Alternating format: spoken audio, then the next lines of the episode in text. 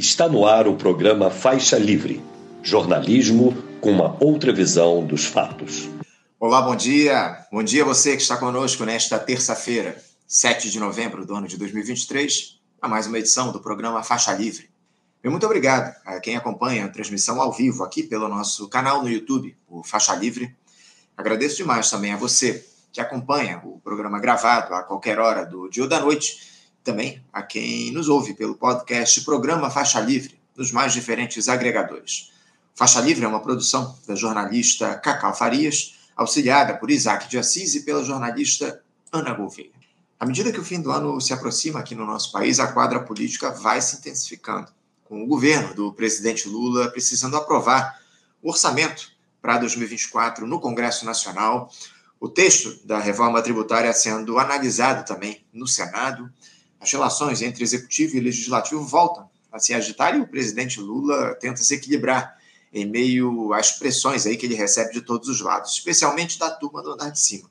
Vamos analisar o panorama da política aqui no nosso país, os interesses que estão envolvidos nas discussões dentro da institucionalidade em, uma, em um papo daqui a pouquinho com um jornalista, editor do blog Estratégia e Análise, além de cientista político e professor de Relações Internacionais na Faculdade São Francisco de Assis, a Unifim, é, a Unifim Bruno Rocha. Ele que também vai nos explicar por que, a esquerda não dialoga a respeito de um projeto de país. Talvez esse seja aí o grande dilema né, que está colocado para a gente, o grande desafio que se impõe à construção de um programa que leve ao desenvolvimento nacional aqui pelo nosso campo. Já já o Bruno vai tratar de todas essas questões aqui com a gente. Hoje vamos é, analisar também mais essa rodada de negociações do acordo coletivo de trabalho lá da Petrobras, do ACT.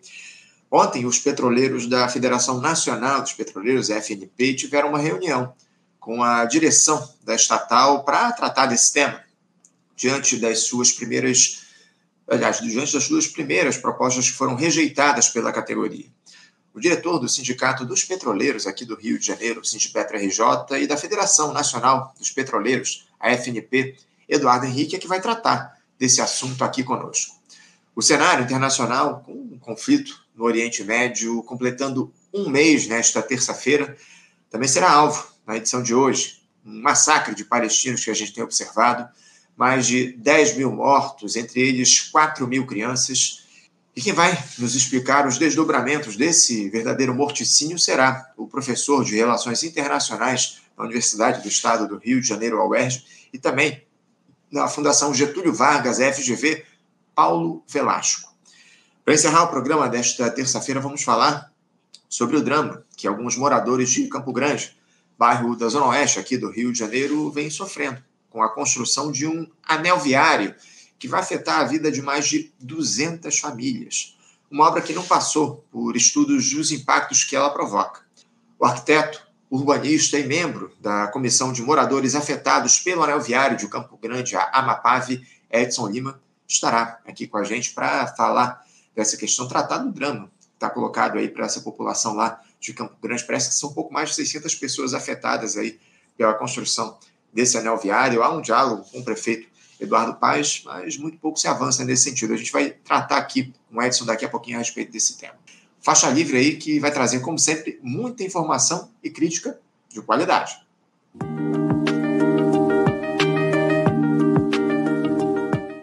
Como eu citei aqui, eu vou saudar o nosso primeiro entrevistado na edição de hoje, que já nos aguarda do outro lado da tela. Eu cumprimento o cientista político, jornalista editor do blog Estratégia e Análise e professor de Relações Internacionais na Faculdade de São Francisco de Assis, a Unifim, Bruno Rocha. Bruno Rocha, bom dia. Oi, bom dia, Anderson. Bom dia para a produção do Faixa Livre. E se tu me permite, eu, eu queria agregar algo, né? Eu sei que já tenho convidado, eu sei que o tema nosso é Projeto Nacional Brasileiro. Por parte de pai, eu tenho origem árabe, Barclini, árabe-libanesa, muito vinculado à Federação Árabe Palestina do Brasil. Então, primeiro, parabenizar para a gente colocar o tema, vocês colocaram o tema de Gaza na mesma edição de hoje, e dizer que a gente está diante de um genocídio a céu aberto e as consequências são, são o imponderável. Tem um colega que vai falar sobre o assunto, só queria deixar esse recado. A gente não tem noção do que pode acontecer com a, com a, com, com o Oriente Médio e com o planeta a partir caso se concretize uma nova ANAC, ou seja, uma nova limpeza étnica de pelo menos metade da população de Gaza no Sinai. Enfim, não quero mudar o assunto, mas sou obrigado a fazer esse registro. Não, o, Bruno, é fundamental essa tua lembrança aqui para gente. O que nós temos observado, como você muito bem caracteriza, é um morticínio lá em Gaza. O conflito completa um mês nesta terça-feira. A gente tem aprofundado essa discussão aqui no Faixa Livre ao uhum. longo desses dias difíceis Parabéns, que a gente tem enfrentado. É, é, fundamental, né? Qualquer portal aí, qualquer veículo que se diz efetivamente de esquerda, progressista, precisa colocar no centro dos uhum. debates essa, esse verdadeiro apartheid pelo qual os palestinos vêm passando ao longo de décadas lá é, em Gaza. Muito importante você fazer essa tua lembrança. Agradeço muito e agradeço principalmente a tua presença aqui para a gente falar um pouco beleza, a respeito beleza. do cenário da política nacional, Bruno, porque, é, como você muito bem colocou, o conflito lá em Gaza ele toma conta de boa parte do noticiário aqui no Brasil e no mundo, uhum. e, mas a gente não abre mão também de fazer análise da situação uhum. política uhum. nacional. Agora que a gente passou de 10 meses desse governo do presidente Lula. Há muitas críticas, o, Bruno, sobre as posições que o presidente vem adotando, o atendimento às demandas do capital em detrimento aos interesses da classe trabalhadora, a ausência de um diálogo mais próximo com sua base eleitoral, os acordos construídos com o Centrão no Congresso, enfim. Bruno, é, essa superação à lógica extremista que predominou no país nos anos recentes vai tomando o melhor dos rumos no sentido de se estabelecer um, um mínimo de cidadania para a população aqui no nosso país, porque uh, uh, o Lula ele vem adotando posturas questionáveis ao longo desse período. Mas, na tua avaliação, era o que se esperava dele diante desse momento, onde há um governo que se caracteriza como de transição no comando da República? Como é que você tem observado aí as, as movimentações desse governo Lula nos primeiros dez meses aí de mandato? Então, eu. Nossa Senhora. Tá, peguei o número aqui. Você fez a primeira colocação, Anderson, e eu fui, fui abrir o, o domínio da Câmara Federal da chamada Frente Parlamentar Evangélica. Uhum, vamos por aí. E aí são 210 deputados e 26 senadores. Metade do Congresso embora seja um pouco menos da metade da Câmara e um quarto do Senado. Tenho certeza que esse cálculo, o próprio presidente e sua assessoria direta faz, fazem todo dia. Como, incorporando os votos de Arthur Lira, é possível fracionar a frente evangélica, a bancada evangélica, ou como cedendo nas questões-chave para esse setor, eles vão conseguir uma parte dos votos, ou seja, porque esse mesmo voto neopentecostal, barra evangélico, barra conservador, ele também é um voto oligárquico. Então, ele pode, ele pode votar para o governo com emenda, ou ele pode votar contra o governo por algum tipo de interesse estratégico ou convicção. Exemplo, vota com o governo no projeto de tributação, porque já foi muito lavado, muito maquiado, e vota contra no PL das fake news, porque criminalizava a pregação homofóbica através de uma interpretação bíblica. O texto original era muito bom daquele PL. Se eu não me equivoco, ele, tava, ele dialoga com a Constituição canadense, que proíbe qualquer tipo de pregação homofóbica a partir de interpretação bíblica, porque soa como apostasia. Algo assim. Eu lembro que 2013, na época eu escrevia para o Noblar, o Noblar ainda estava no Globo, e o Marco Feliciano era surreal, né? Era presidente da Comissão de Direitos Humanos da Câmara. E na época o PSC, que era o seu partido, era a base do governo Dilma. Então deram essa comissão para o criacionista e ele fez o que fez. Né? E aí virou um dos alvos nacionais de 2013. Por que eu estou falando tudo isso? se a gente for pensar no curto prazo, nunca tem o que fazer. Esse é, é o problema. Se a gente só pensa no curto prazo, você me perguntar assim, por que, que a frente parlamentar evangélica tem esse tamanho? Eu posso te colocar aqui, olha, as condições de exercício de poder político por parte do neopentecostalismo no Brasil, elas nunca foram combatidas, sempre foram incentivadas, de forma direta ou indireta. Então, se essas instituições continuam arrecadando em espécie, não são tributadas, não são criminalizadas pela sua pregação que pode chegar no limite entre liberdade religiosa e a pregação de ódio. Se nos limites da lei burguesa ela não é atingida, e se na disputa pela hegemonia cultural ela está ganhando, então a tendência é que qualquer governo que entre vai falar: é, não tem o que fazer, somos reféns da frente parlamentar evangélica. E aí vem um problema. Anderson, eu não quero entrar numa polêmica, que não é o motivo para qual me convidar. Eu tenho horror quando fazem isso comigo, fazem isso toda hora. Mas a leitura de desenvolvimento de forças produtivas, melhoria das condições materiais de vida, feitas pelo governo Lula, pelo governo Dilma, ela é muito vulgar, sabe? Ela é muito pífia. Por quê? Porque melhoraram as condições materiais, melhoraram, é verdade. Mas é, essa mobilidade social, os números mais conservadores ou mais não é conservador de comportamento, conservadores de olha, os números mais precavidos, cautelosos, dizem que o Brasil promoveu durante os anos Lula e Dilma a 44 milhões de pessoas, ou seja, uma Argentina inteira melhorou de vida. Mas parece aquela balela. Eu sei que você tem uma camisa aí no fundo da União Soviética, não é provocação, não estou falando sério, mas parece aquela balela da Consomol, da Juventude Soviética. As condições de existência determinam as condições de consciência. Sim, camarada, mas quais são as instituições que interpretam as condições de existência? O que, que dá sentido para isso? E parece que as pessoas esqueceram o manual, porque tu tem que ter instituições sociais intermediárias que deem algum grau de sentido para a melhoria material de vida. E isso também não aconteceu, ou seja, é uma peneira que entra furo por tudo quanto é lado. E que o governo se aferra? Se aferra, vamos melhorar a economia, vamos melhorar a condição de emprego, vamos melhorar a circulação de, de bens e consumo, e a percepção de bem-estar do governo vai melhorar. Tá certo, tá certo. Muda o país, não muda. Aí vai ficar refém o tempo todo. É a minha leitura, pelo menos. É, é, eu tenho pleno acordo com essa tua leitura. O Brasil virou refém dessa dinâmica que se reproduz há décadas aqui. Essa é que é a grande verdade. Agora, o, o Bruno, uma discussão intensa se abriu nesses últimos dias em torno da meta fiscal, né? Essa possibilidade uhum. aí de se alterar a meta fiscal que o, a equipe econômica lá do Fernando Haddad estabeleceu é, em zerar a meta fiscal para o ano 2024 Uh, enfim, o Lula questionou essa possibilidade.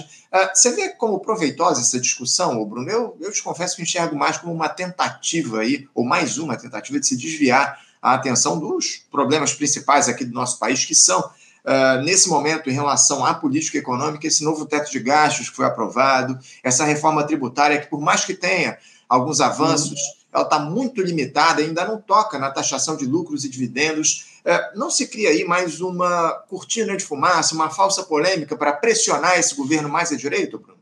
Pode ser, mas eu também vejo a, a meta fiscal como um complemento do arcabouço fiscal. Infelizmente, a mesma lógica da chamada. O termo mais usado, eu particularmente concordo, é a falácia fiscalista.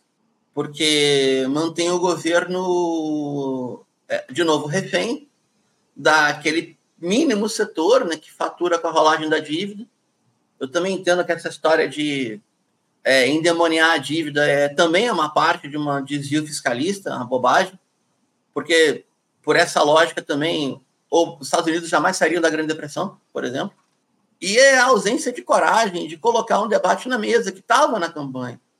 É até algo meio surreal, né? Quer ver uma coisa? Quem sumiu do governo? O André Lara Rezende, que estava cotado na equipe de governo, né? É uma pessoa muito controversa na sua condução política, em termos de ciências econômicas, um cara que bobeira genialidade. E teve a coragem de colocar o debate da teoria monetária moderna, o debate do limite do endividamento público na própria moeda e nas condições de pago. Agora, se o país tivesse endividado em moeda estrangeira, estava com um problema grave, que nossas metas seriam impostas por uma por o FMI, o FMI a gente sabe o que, que tem por trás do FMI. Agora, o Brasil financiando-se na rolagem da própria dívida, quem é que comanda a rolagem da própria dívida? São os dealers da dívida pública brasileira. Tá? Então, são essas instituições que, à luz da, da, do dia de hoje, creio que, eu, que não passam de 13, né? e Poxa, aqui, abri aqui, Anderson. Vamos ver se ela vai abrir para mim aqui, ó. Então vamos ver quem manda no país. Ó, tá aqui, tá aqui a lista, Tesouro Nacional, tá, acabei de abrir, tá? Banco Bradesco, Banco BTG Pactual, Banco do Brasil, ainda bem que é estatal, Banco JP Morgan, Banco Santander do Brasil, aqui, ó, o que era do Meirelles, ó, Bank of America, Merrill Lynch, na figura de banco múltiplo, Caixa Econômica, que o Lira levou, Goldman Sachs do Brasil, Itaú Unibanco, E três corretoras só são habilitadas hoje. BGC Liquidez, Terra Investimentos, XP Investimentos. Então, se essas empresas não forem, não forem trazidas à luz do debate público, falar o que, que vocês querem na rolagem da dívida, vocês não podem ganhar dinheiro de outra forma, nós vamos ficar eternamente nessa cortina de fumaça de meta fiscal para bater superávit primário, para pagar melhor os juros ou para pegar ou para garantir a liquidez desses intermediários profissionais. É por onde eu vejo, pelo menos. E para não me alongar na resposta ainda mais, o que, que eu digo? Meta fiscal, ela é um debate falacioso. Fala assim, ah, mas dá para um país superendividar? Se esse país pendura os demais países na sua dívida, dá, tipo Estados Unidos. Agora, realmente não dá para fazer uma dívida ad infinito. Mas algum grau de déficit para gerar crescimento não tem problema nenhum. O único problema é que o mercado financeiro não deixa. E não vai chegar a falar, eu não deixo. Vai falar, ó, oh, não convém, por quê? Aí vai gerar essa cortina de fumaça que tu colocou agora. O pano de fundo, na minha opinião, é esse. É esse, perdão. Esse, esses grupos econômicos que comandam a, a, o cenário da política no nosso país, essa é a grande verdade, condicionam as decisões do Congresso Nacional, os interesses dessa turma que você muito bem trouxe aqui para a gente, você citou nessa, nessa tua resposta. Agora, Bruno, a gente conversou aqui na edição de hoje, aliás, na edição de ontem, com o, uhum. o professor Milton Pinheiro, e ele nos disse aí que o governo Lula ele conseguiu rearticular os interesses da burguesia aqui no nosso país. Eu queria saber se você concorda com essa afirmação e também nos dissesse se essa centro-esquerda que ganhou as eleições aliada com a direita, ela serve mais ao projeto neoliberal que a extrema-direita que governou o Brasil pelos quatro anos que passaram. Como é que você vê essa questão? Eu, eu, o tema é complexo, tá? Realmente eu admito que o tema é complexo. Eu tendo a acreditar que esse professor, que esse colega que foi entrevistado por vocês, tem razão. A própria figura do Josué Gomes, Geraldo Alckmin, a tentativa de colocar no centro do, da tomada de decisão do governo novamente a indústria paulista. Isso eu vejo como positivo para um projeto de desenvolvimento capitalista periférico, que o Brasil precisa fazer dentro de uma economia mundo que, que tem uma disputa intracapitalista. Não tem a menor ilusão quanto a isso. Né? Então, para o desenvolvimento da economia brasileira, colocar esses capitais no centro do poder e alocar o seu intermediário, que é Geraldo Alckmin, numa pasta ministerial na vice-presidência, está correto. O problema que aí eu acho que tem um pouco de, de. Não é ilusão, porque ela só tem profissional nesse governo, mas os caminhos, eu diria que não são os adequados, é entender que desenvolvimento econômico num país do tamanho do Brasil gera um olhar, uma atenção externa que vai sempre encontrar eco nos interesses mesquinhos internos, ou interesses setoriais, ou interesses paroquiais, como a gente queira chamar. Traduzindo, a fatia do bolo no Brasil que tem poder de veto, né? Isso é um clássico da ciência política, né? Agentes com poder de veto. E que operam tanto no nível econômico, como no nível político, como incidem ideologicamente na sociedade, ela foi, em parte, desarticulada, mas a que preço? ao preço do governo abrir mão dos seus próprios instrumentos, em parte, para ceder para a oligarquia, como, por exemplo, a Caixa Econômica Federal. Então, é muito difícil de pensar um desenvolvimento complexo sem os instrumentos corretos apropriados ou com os instrumentos parcializados, ou seja, atende a demanda oligárquica, atende a demanda do governo. Eu não vejo projeto nacional em toda a América Latina dependendo de a eterna ilusão na burguesia nacional progressista. A gente tem elementos que podem assim ser chamados. Um pioneiro da indústria tipo Delmiro Gouveia, no período do Nordeste, o próprio padre Josué Gomes, senador Pé de Alencar no seu período também. Vamos ter capitães de indústria que têm algum tipo de interesse nacional no sentido de melhorar a vida da população e disputar poder em escala mundo. Mas a própria Fiesp, metade dela é o José Scafka, né?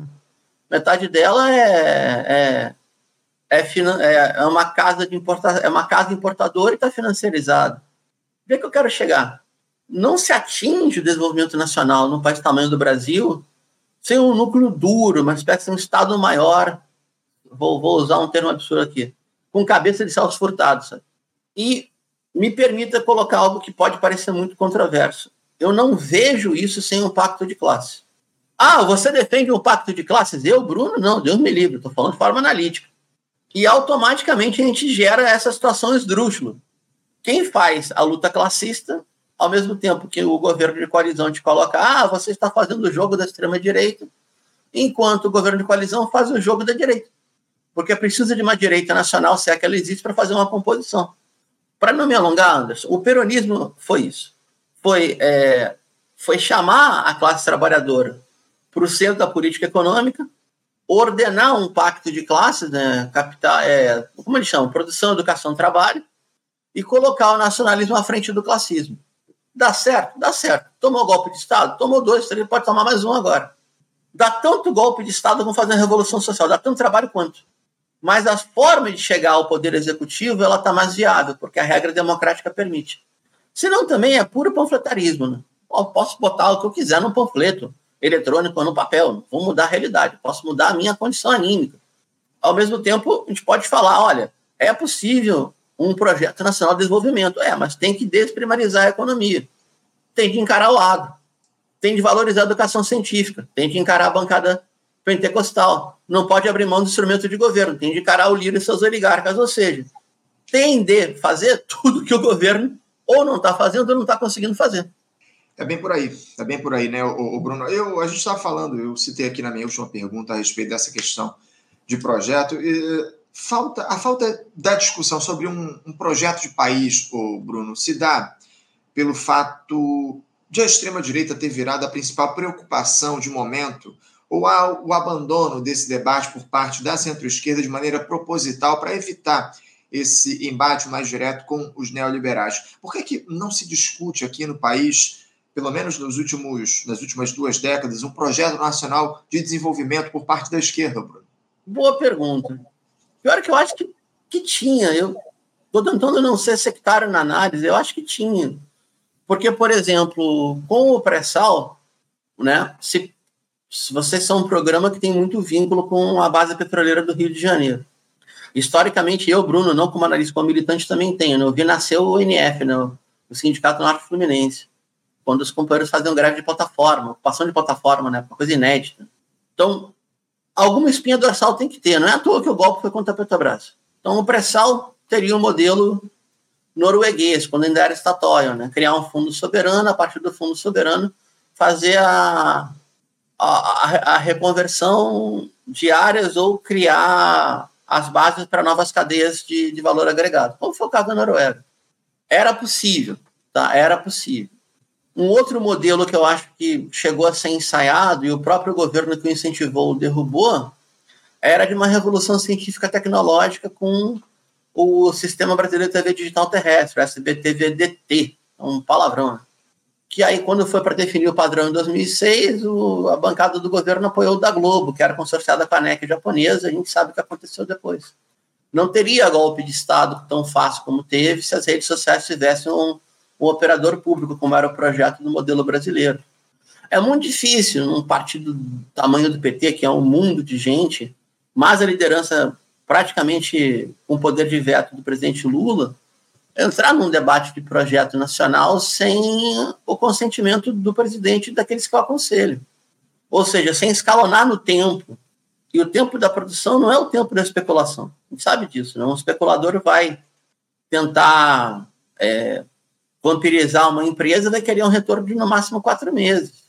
Os tempos e movimentos eu acho que são eh, não são corretos e acho que instituições-chave deveriam estar no meio do debate da, do desenvolvimento nacional. Por exemplo, sei lá, criar alguma espécie de, aspas, um Estado maior institucional no sentido da economia capitalista. Não me entendo mal, tá? Isso é outra coisa. Ah, mas eu classifico. Gente, reivindicação e revolução é outra coisa, tá? é outro debate, é outra conversa. Mas, por exemplo, colocar no meio do tema um Estado maior composto por Petrobras, BNDES, é, o próprio CNPq CAPES, um pouco, Anderson, um pouco, um pouco. Se eu pegar qual modelo?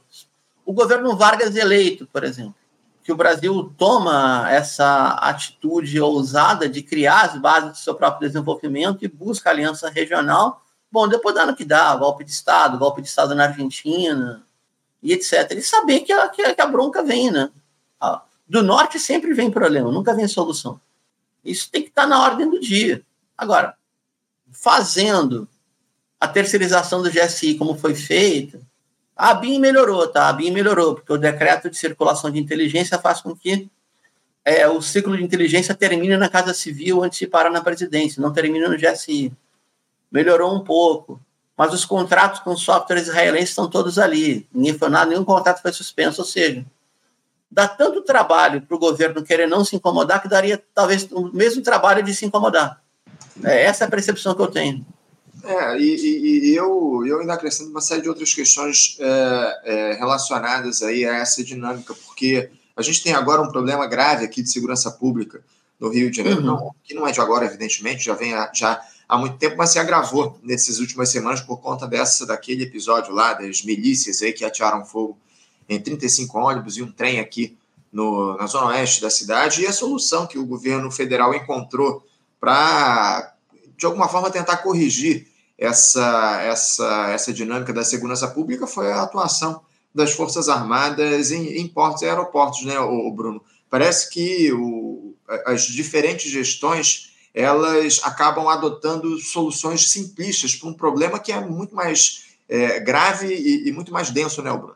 Agora você tocou num problema terrível, né? É a segunda maior cidade do país, o Rio de Janeiro, é a segunda maior região metropolitana, é um estado que vem numa, numa curva descendente, ou como o Carioca fala com muita tristeza, há muito tempo já, e não precisa ser nenhum especialista em segurança pública para saber que tendo Secretaria da PM, da Civil, do DESIP, não tem que fazer, tá, tá loteada. A segurança pública está loteada nas corporações que, em tese, controlam a área nenhuma intervenção federal vai dar certo com essas três secretarias simultâneas. O mínimo seria botar uma Secretaria de Segurança Pública e um projeto de reforma policial. O problema é que esse projeto já foi derrubado duas vezes. Foi derrubado no governo Garotinho com Luiz Eduardo Soares, vamos falar a verdade, que ele era subsecretário. É, eu jamais faria isso, mas eu não sou o Luiz Eduardo Soares, né? Aceitar dividir pasta com Josias Quintal, que passou pelo DOICOD, mas ele aceitou. Aí só ficou a banda podre. E depois o próprio professor Eduardo Soares foi com toda a boa vontade do mundo para o Ministério da Justiça, assumiu a Secretaria Nacional de Segurança Pública do MJ, primeiro governo Lula, e fritaram ele seis meses, quando ele deu apoio à reforma policial, a reforma da, do Estatuto da Polícia Federal, que mudaria toda a configuração da, pelo menos da Polícia Judiciária no Brasil. Como está, é feito para não funcionar. Você pode falar assim, já tive debate com muita gente da área de segurança, né? Ah, mas se a gente pegar a PRF, a Rodoviária Federal, ela tem um modelo defendido pelos reformadores policiais, e bolsonarizou igual, que é carreira única, todo mundo entra patrulheiro, e aí naquela luta interna, na cadeia alimentar das instituições, vai subindo ou não vai subindo. Mas a carreira inicial é única. A carreira inicial na civil na PM, ela é estanque, né? Então, tipo, o máximo que um soldado PM chega é terceiro sargento, que quiçá suboficial, tipo o Queiroz chegou suboficial e ele vai obedecer a um jovem oficial que vai ter como piso salarial o teto dele com 35 anos de viatura. Isso não vai dar certo. Nunca vai dar certo. A não sei que o dá certo é o subemprego policial e o uso da, da, o uso da mão de obra especializada na gestão da economia paralela. Na civil, a mesma coisa. A carreira estante delegado investigador ou, ou as carreiras não jurídicas nunca se encontram. Onde é que eu quero chegar? Se fizer a reforma policial, ajuda, ajuda. Resolve ou não resolve, porque a PRF bolsonarizou igual e tem a carreira ideal, uma carreira civil ideal. Mas no Rio de Janeiro, promover intervenção federal sem mudar o aparelho de Estado não adianta.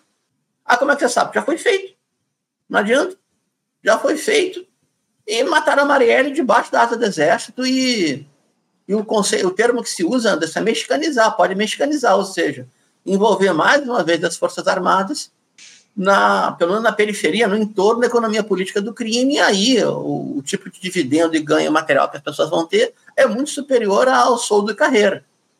As premiações, né? Aquele negócio de prêmio e castigo. Bom, no crime eu morro, mas eu fico rico, né?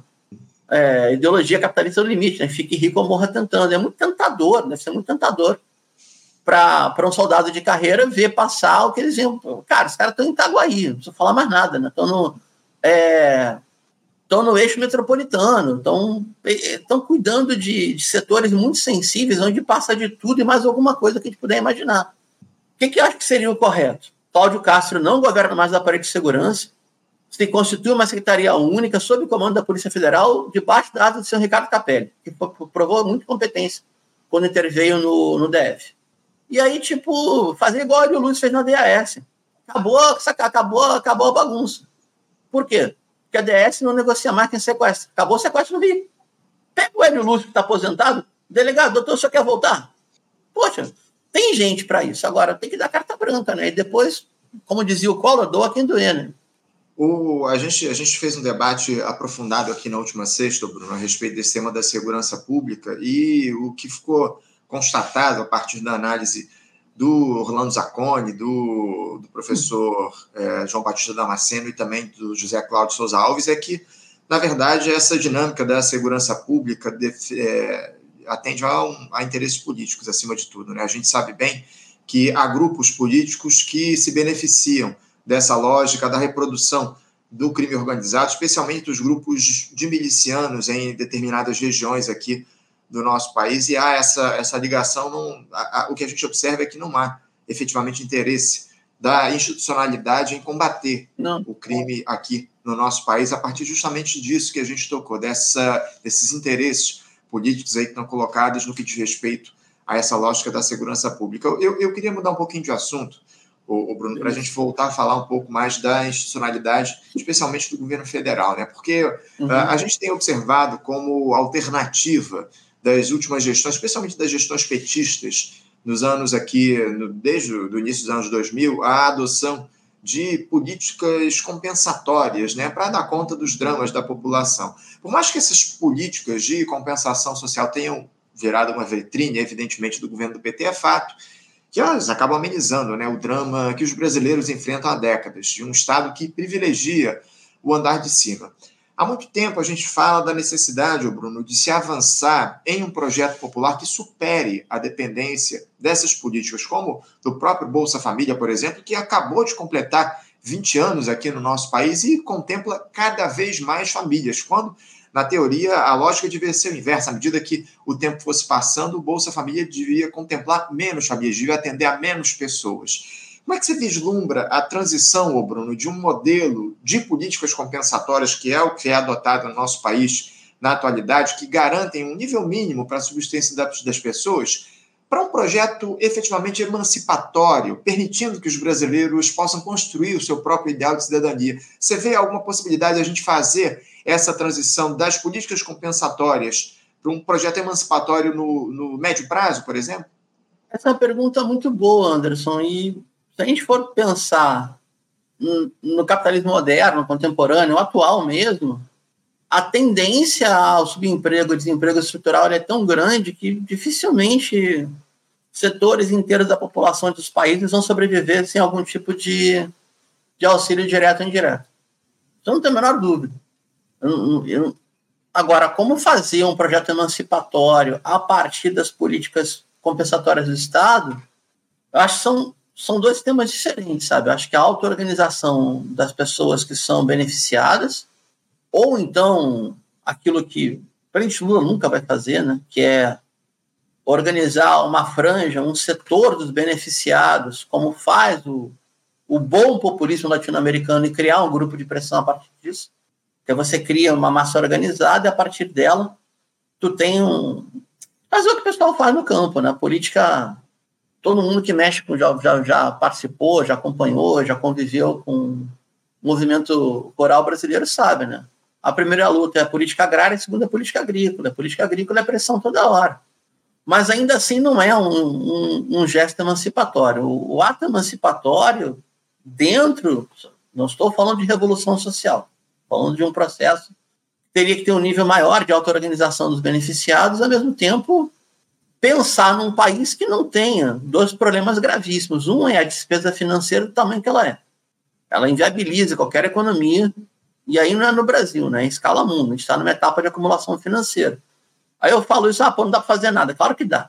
Dá para diminuir a acumulação financeira, já que ela também trabalha com margem administrada. Né?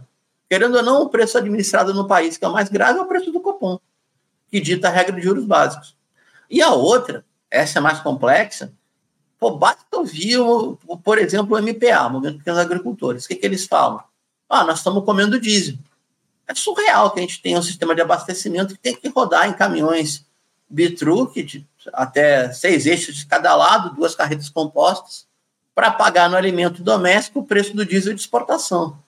O modelo não dá. Agora que ah, modelo que pelo menos a gente tenha duas cadeias de valor organizadas: a agricultura familiar e camponesa para abastecimento interno. Ah, não pode abrir mão do agro que tem que bater azul na balança comercial. É uma falácia, mas tudo vamos admitir que seja possível. Tá. E um modelo agroexportador, que não consoma todos os recursos, como hoje, para que a gente consome. Pegar a verba do, do a, a, verba do Ministério que atende a agricultura familiar camponesa, ela não chega a 10% da verba da agricultura de exportação. Porque alguma tarefa, alguma atividade produtiva, essa mão de obra beneficiada tem que ter. Uma outra forma, aí já seria o modelo clássico da Argentina, é o seguinte, é liberar o acesso à educação pública, que aí tu gera mobilidade social. Por mais desemprego que tenha, qualquer diploma de ensino médio técnico ou ensino superior gera mobilidade social para a família do ou da estudante. As saídas estão dadas, Anderson. O que eu não vejo é, mais uma vez, né, é um planejamento que dê conta, porque quando você entra numa escala dessa, você precisa de arranjo produtivo local. Por exemplo, vou, não vou me estender, mas olha só. Se a gente pegar a campanha do governador Leonel Brizola, 82, no Rio de Janeiro, ele passou boa parte da campanha batendo no governo Chagas Freitas que não tinha agricultura no estado. Falou, como é que pode? Tem 6 milhões de pessoas no Rio de Janeiro. Tem o interior despovoado e não tem agricultura, não tem abastecimento local? O carioca e o fluminense comem, comem aquilo que, dizia a época, importam de outros estados? É esse tipo de sandice que, de alguma maneira, tem que ser corrigido, eu diria eu, para diminuir o preço do alimento, para alocar mais pessoas, seja, para criar uma escala que possa contrapor o modelo. Agora, com o modelo baseado em é, produção primária exportadora, despesa financeira elevada, vai sempre sobrar gente, não tem que fazer, a conta não fecha. E esse é o debate que a gente tem de encarar. Ah, o governo não pode, porque senão o Lira derruba. Tudo bem, então a sociedade que faça, mas tem que fazer.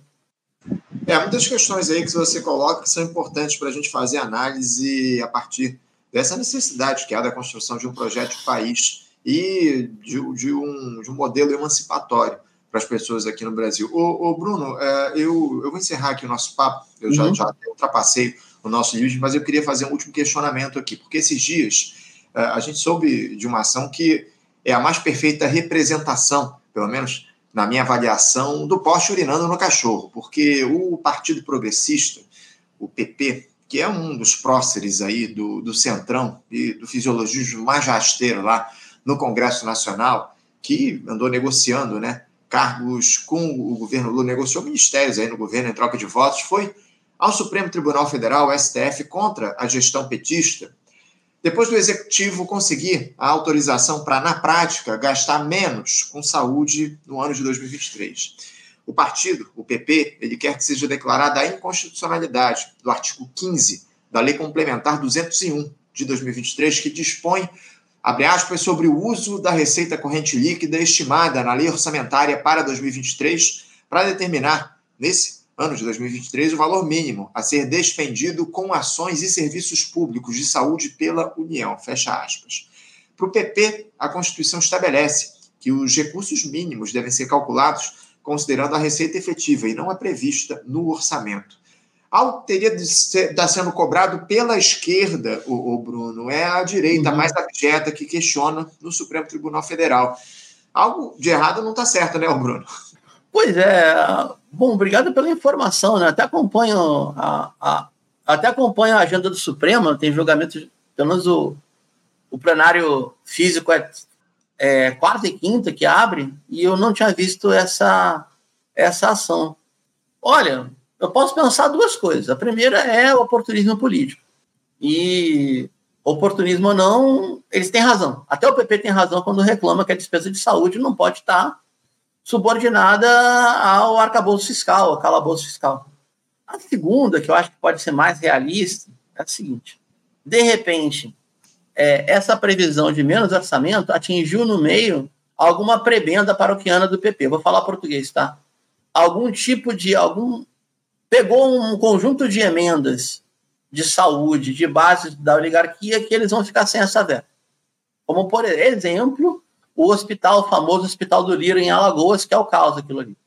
Tem um hospital da família, que é vinculado à família Lira em Maceió, que a enfermagem não recebe, que o paciente não é atendido, que já fez greve um montão de vezes, ou seja, que, que é o, a filial do caos na saúde. Pode ser, pode ser demanda de, sei lá, a gente não tem noção de 500 prefeituras que chegaram para a bancada do PP através do Lira falou: ah, cadê nosso dinheiro? Gente sabe como é que é o jogo entre prefeito e deputado federal. O pessoal acha que o deputado que manda no prefeito não é verdade, o prefeito que manda no deputado muitas vezes. Então, pode ser uma demanda paroquiana não atendida, mas o efeito institucional, você tem razão. É a direita oligárquica fazendo o que a esquerda devia estar fazendo. Esse aqui é o. Esse aqui é, o, é, é não é incompreensível isso. É, é algo absolutamente inacreditável. que a gente, a gente, tem feito essa discussão aqui com profundidade ao longo desses últimos tempos. O David Decache, o economista, tem tratado disso. Ele, inclusive, que trouxe essa, esse alerta já há mais de um mês aqui para a gente, essa, esse descumprimento aí que o governo Lula vem fazendo em relação ao mínimo é, para a saúde aqui no nosso país, ao mínimo constitucional, enfim. É, acessou até órgãos é, da, da União justamente para buscar essa, uhum. essa, possibilidade né, de descumprir o mínimo para a saúde, enfim. A gente vai continuar fazendo esse acompanhamento, mas o fato é que, infelizmente, o, o Bruno, a esquerda, pelo menos a esquerda dentro da institucionalidade, abandonou o, a cobrança ao governo Lula que está colocado. Eu tenho muitas dúvidas em relação ao futuro, em relação ao que a gente vai construir, ou que a gente está construindo para o futuro aqui no nosso país. Eu tenho lá é, muitas, muitos questionamentos em relação ao que está colocando, especialmente, Bruno, na possibilidade que a gente vai ter em 2026 de um projeto de extrema-direita voltar a ter viabilidade eleitoral aqui no Brasil. Essa uhum. é a grande questão que se coloca. Mas a gente vai precisar tratar disso aqui em uma outra oportunidade. Eu quero agradecer muito a tua presença, Bruno, fazer esse diálogo aqui com a gente, abrindo a edição desta terça-feira, já aproveitando para te desejar um ótimo dia de trabalho e deixando meu abraço forte. Tá, obrigado, Anderson. Obrigado para tua, a tua audiência e quando eu puder contribuir, contem comigo. Forte abraço. Obrigado pelo convite. Obrigado, Bruno. Um abraço forte. Até a próxima. Conversamos aqui com Bruno Rocha. Bruno Rocha, que é cientista político, jornalista, editor do blog Estratégia e Análise e professor de Relações Internacionais na Faculdade de São Francisco de Assis, a Unifim. Você, ouvinte do Faixa Livre, pode ajudar a mantê-lo no ar faça sua contribuição diretamente na conta do Banco Itaú. Agência 6157. Conta corrente 99360, dígito 8. Esta conta encontra-se em nome do Sindicato dos Professores do Município do Rio de Janeiro e região, o Simpro Rio, uma das nossas entidades patrocinadoras, mas seus recursos são destinados exclusivamente para o financiamento do nosso programa. Você pode fazer sua doação de qualquer valor, utilizando também a nossa chave Pix, que é ouvinte@programafaixalivre.com.br. Sua contribuição é fundamental para a manutenção desta trincheira progressista no ar.